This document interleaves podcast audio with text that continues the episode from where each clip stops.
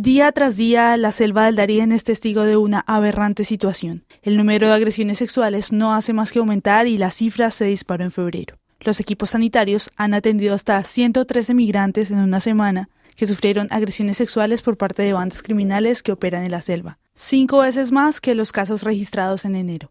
Así lo denuncia la ONG Médicos Sin Fronteras, de donde Luis Eguiluz es jefe de misión en Colombia y Panamá. Desde el año 2021, en abril que empezamos, hemos visto un número importante de casos de violencia sexual, pero el incremento que hemos visto en los últimos meses no lo habíamos visto. En diciembre, por ejemplo, vimos un, prácticamente un tercio de los casos que vimos en todo el año. Estamos hablando de 677 casos de violencia sexual atendidos, atendidos por Médicos Sin Fronteras en nuestra atención integral médica y psicológica y de ellos, como he dicho, 214 se produjeron en diciembre. No solo eso, sino que además en enero también hemos visto como cifras eh, preliminares en torno a los 120 casos eh, por lo tanto, sí que estamos viendo que el número de casos no disminuye, sino que aumenta, no solamente en proporción al aumento de, de migrantes, sino en general. En condiciones de vulnerabilidad, los amenazan, los agreden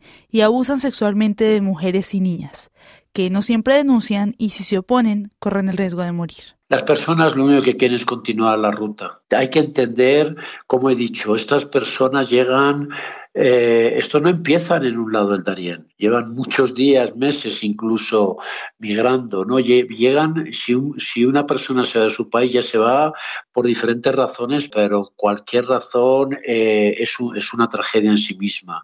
Se exponen a una selva muy peligrosa, con mucho sufrimiento. Lo único que quieren es continuar la ruta.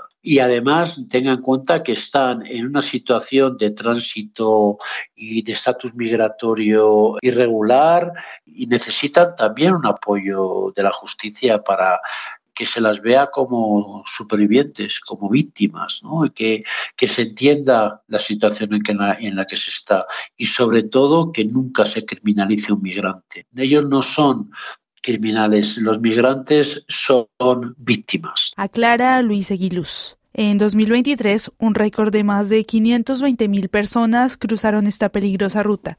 De ellos, unos 120.000 fueron menores de edad.